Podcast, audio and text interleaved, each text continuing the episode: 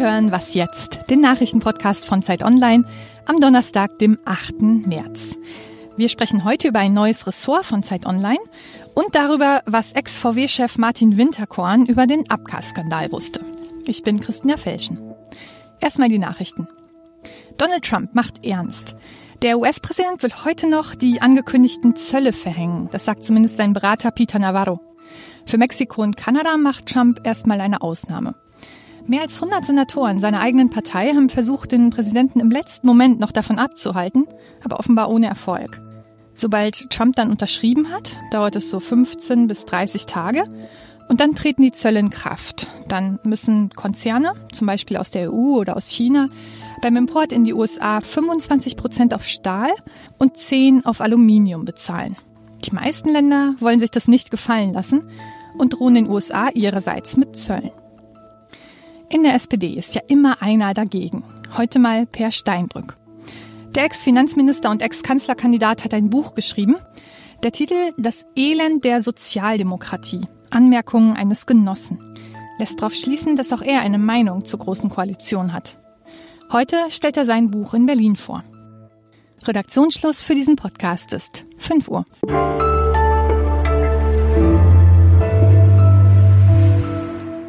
Hallo, mein Name ist Fabian Scheler und hier ist Was jetzt am Donnerstag. Es ist nicht lange her, da reiste Martin Winterkorn mit der Kanzlerin um die Welt und er beriet Leute wie den chinesischen Premierminister. Mittlerweile ist es aber um den Ex-VW-Chef sehr still geworden. Gegen ihn wird mehrfach ermittelt. Und was wusste er im Abgasskandal wirklich und vor allem wann?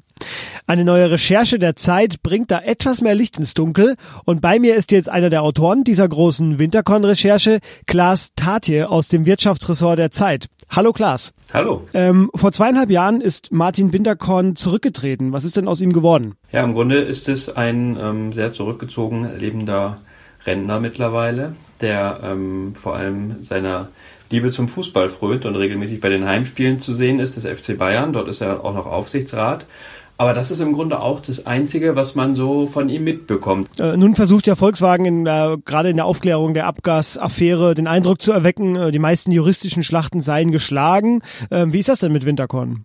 Ja, auf Volkswagen mag das bedingt zutreffen, wobei auch in Deutschland noch einiges ähm, lauert. Also vor allem ähm, Braunschweig, Stuttgart und auch München. Die Staatsanwaltschaften ermitteln kräftig und ähm, da werden sicherlich auch noch die eine oder andere Klage folgen.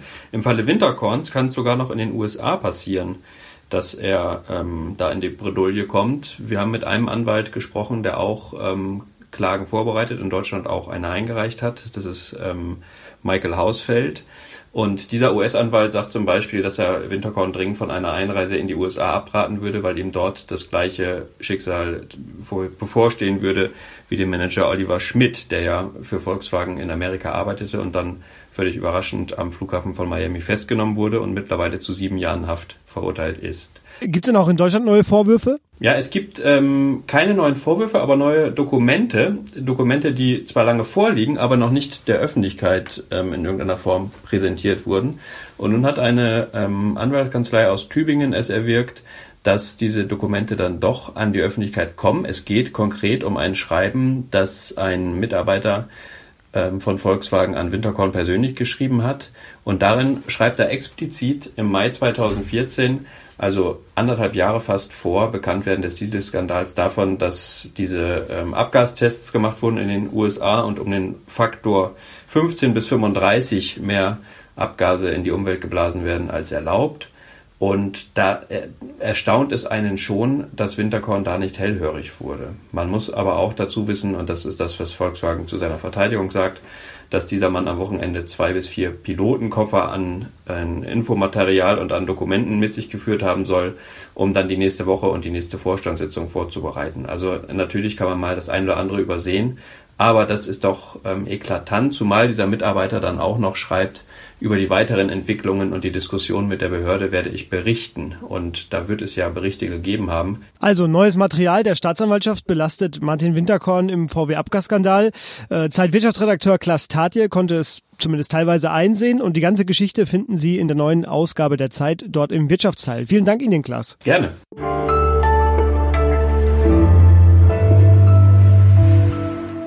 Und sonst so? Liebe Frauen, Ignorieren Sie weiterhin Franz Josef Wagner in der Bild, kritisieren Sie weiterhin die Fotos aus den Vorstandsetagen, auf denen nur Männer zu sehen sind und, na gut, gehen Sie vielleicht nicht ganz so weit wie unser weiblicher Redaktionsfisch, der vor kurzem seinen männlichen Part gekillt hat. Dieser Tag ist aber trotz des Fisches für euch, so wie eigentlich jeder andere auch. Alles Gute zum Weltfrauentag.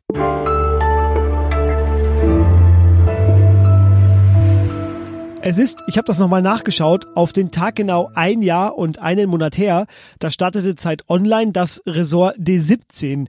Es hatte jetzt kein klassisches Überthema wie die Wirtschaft oder die Kultur, sondern die eher tastende Selbstbeschreibung, Deutschland nochmal neu zu erkunden. Nun gibt's einen Nachfolger, D18, und bei mir ist jetzt Zeit Online Chefredakteur Jochen Wegner, um über die Fortsetzung des Erfolgsformates, kann man glaube ich sagen, zu sprechen. Hallo Jochen. Guten Tag. Jochen, Zeit Online hat am Mittwoch ein neues Ressort gegründet. Warum?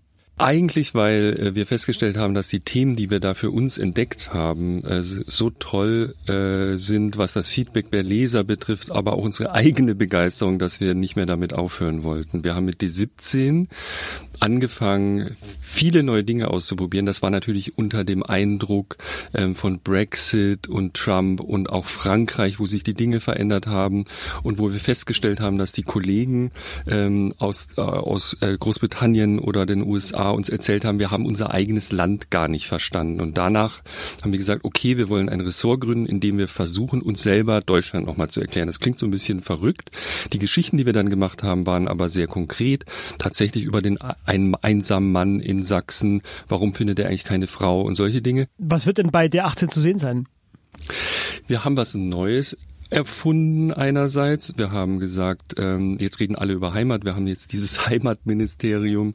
Ähm, was ist das eigentlich? Und einer unserer äh, D17-Chefs, Christian Bangel, sagte, ne, Heimat gibt's gar nicht. Das sind ganz viele Heimaten. Und dann haben wir gesagt, gut, lass uns doch neben diesen, dieser neuen Art von Lokaljournalismus, die wir bei D17 gemacht haben, die wir auch weitermachen, lass uns doch mal diese Heimaten suchen. Und dann haben wir so ein bisschen überlegt, was sind das eigentlich für, für Dinge, die uns verbinden? Und äh, haben sehr schnell festgestellt, es gibt ganz viele Gruppen, die für Deutschland sehr wichtig sind, die aber nie stattfinden. Zum Beispiel der Sachbearbeiter.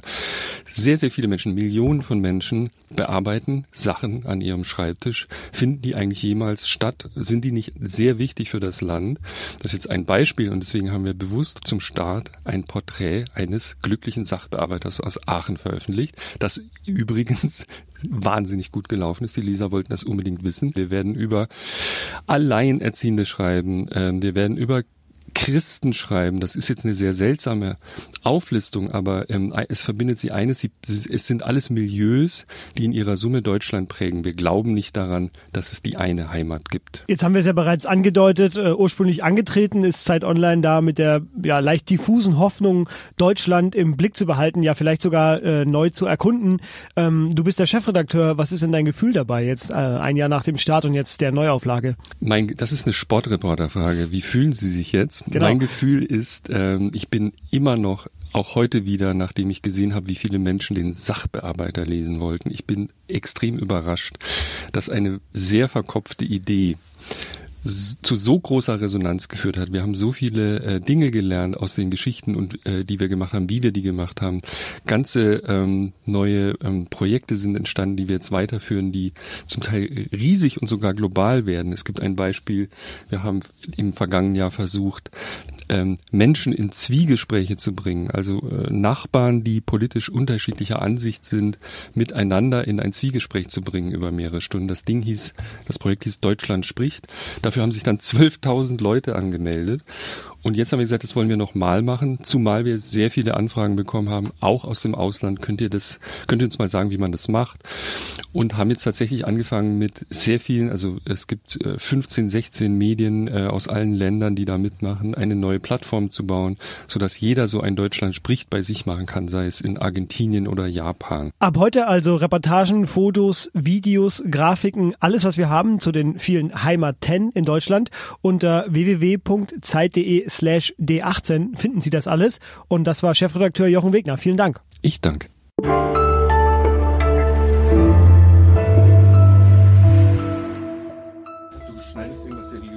Ich schneide seriöse Dinge raus und rein.